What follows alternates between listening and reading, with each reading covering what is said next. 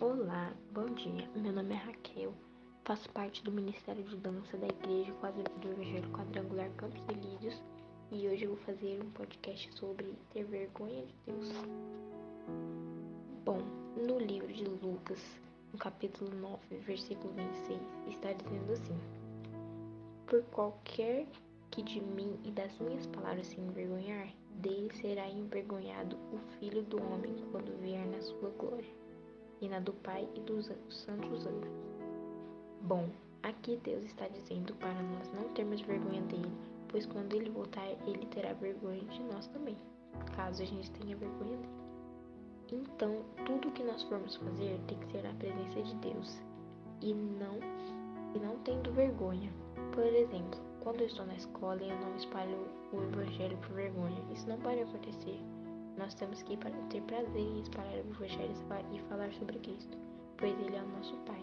Ele é quem sabe de todas as coisas. E em outra ocasião também. Eu sei cantar e eu tenho vergonha de cantar. Isso não pode acontecer, porque se Deus deu minha voz, eu tenho que usar para a glória dele.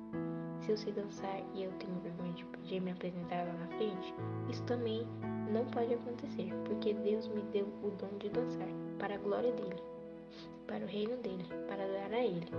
Então qualquer coisa desse tipo não pode acontecer. Pois Deus nos deu o dom, então nós temos que usar para o reino dele. Temos que usar para adorar somente a ele. Se eu sei pregar, eu tenho que pregar para o reino dele.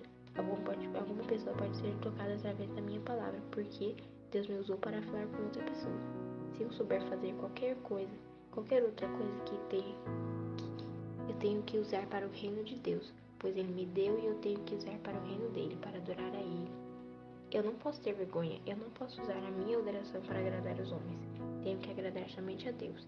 Se eu se eu vou dançar, eu não tenho que dançar bonito para os homens, eu tenho que dançar bonito para Deus. Eu tenho que me esforçar para Deus e não para os homens. Podemos também pegar um exemplo de Jonas. Deus mandou Jonas ir para um lugar para pregar a palavra e ele foi para outro lugar e acabou tendo suas consequências, né? O barco afundou e ele foi para, para na boca da baleia. Então, por isso é sempre bom nós pegar, pregarmos o podcast, pois é bom fazer tudo o que Deus nos manda pregar o Evangelho, falar sobre a palavra dele, para, que, para nós não termos nossas consequências ruins. Pois podemos ver o que aconteceu com Jonas. Ele desobedeceu e foi para, e foi para longe da presença do Senhor, e acabou tendo seus resultados. Bom, esse foi o podcast de hoje. Espero que você tenha gostado. Até o próximo podcast. Bom dia, que Deus te abençoe.